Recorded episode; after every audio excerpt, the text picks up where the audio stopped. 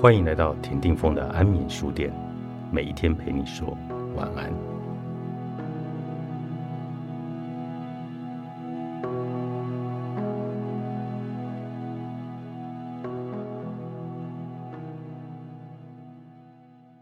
尽管人生会发生不好的事，但只要消除坏事的不确定性，你依然可以活得幸福。假想情况会如何发展，只会带来压力和紧张。与其费心烦恼可能发生或不可能发生的事，不如把注意力投入在谋划更好的未来。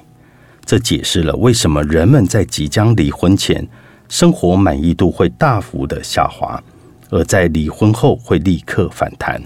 离婚就是一种结束，从此双方不再烦恼着要不要和好，所以不确定性也消失了。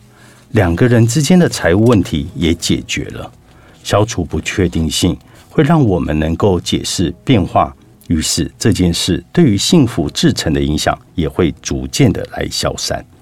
不过，你可以用这个方式处理痛苦，却不一定可用同样的方式面对愉悦。也许你有一瓶珍藏好几年的美酒，也许你预留着更多的时间规划假期。是为了充分享受引颈翘首和发生当下的美好感受。如果你能够得到喜欢的电影明星的吻，你会宁可多等几天，而不是立刻得到。又或者你是一位足球迷，你会更想要欣赏一场不确定输赢的比赛。这都是因为我们会从不确定性来获得喜悦。注意力会使我们的生活得以串接在一起。注意力能够将刺激与挑战转化为幸福，也会驱使我们做出某些行为。我们经常没有察觉到注意力会影响自己的幸福感和行为，正如大部分的人不了解店内背景音乐会影响他们买下哪一国的红酒。然而，注意力不但是珍贵而且稀少的资源，还会影响我们的行为和感受。这也说明了。为什么我们可以适应自己变胖，却无法适应噪音和说话的结巴？我们都希望有所成就。有些人也说，成就就能够带来幸福。毋庸置疑的是，达成目标是一件令人开心的事，从而让人自我感觉良好。在打电玩游戏时，为了破关的目标，会刺激大脑分泌多巴胺。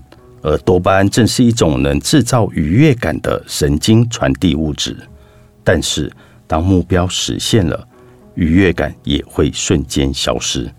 所以，追求成就应该是一种会带来愉悦感或目标感的过程。的确，追求成就的欲望会带来日后的幸福，不过这种幸福只属于真正实现目标的人。有研究探讨人们在学生时期所许下的目标，并且比较那些欲望和二十年后左右的成就。那些在学生时期便立志要赚大钱的人，在经过二十年后，自身的财富情况强烈的影响着他们的感受。倘若他们如愿赚了很多钱，他们就会感到满足。可是很多人并没有实现这个目标。所以对生活都不是这么满意的，而这个研究要传达的讯息就是：如果过于重视金钱，那么你最好能赚很多；要是你没有办法做到，追求金钱的欲望势必就会使你心生不满。我们看待自己的方式，就是你对自己的期许，而我们可能在很小的时候就已经对自己有了一番期许。拥有期望，才能够制造生活上的目标感。少了期许，我们就感受不到目标。人们之所以会从工作上感受到强烈的目标感，正是因为他们的工作符合对自己的期许。换句话说，倘若你期望某一件事会很有趣，结果却没有能够达到你的期许，那么你便会开始感觉那件事情很无聊。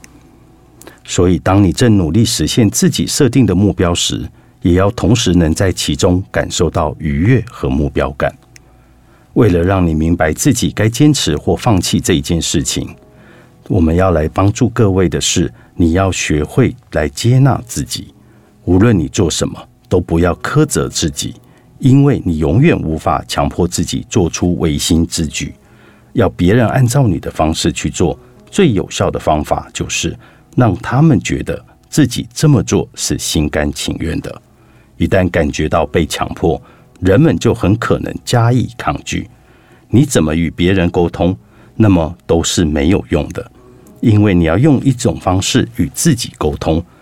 在知名的白熊实验中，你硬要自己不去想象自己是一头白色的熊，你想起白熊的次数将会越来越频繁。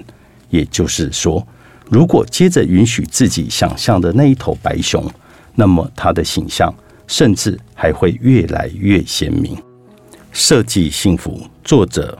保罗·多伦，《经周刊》出版。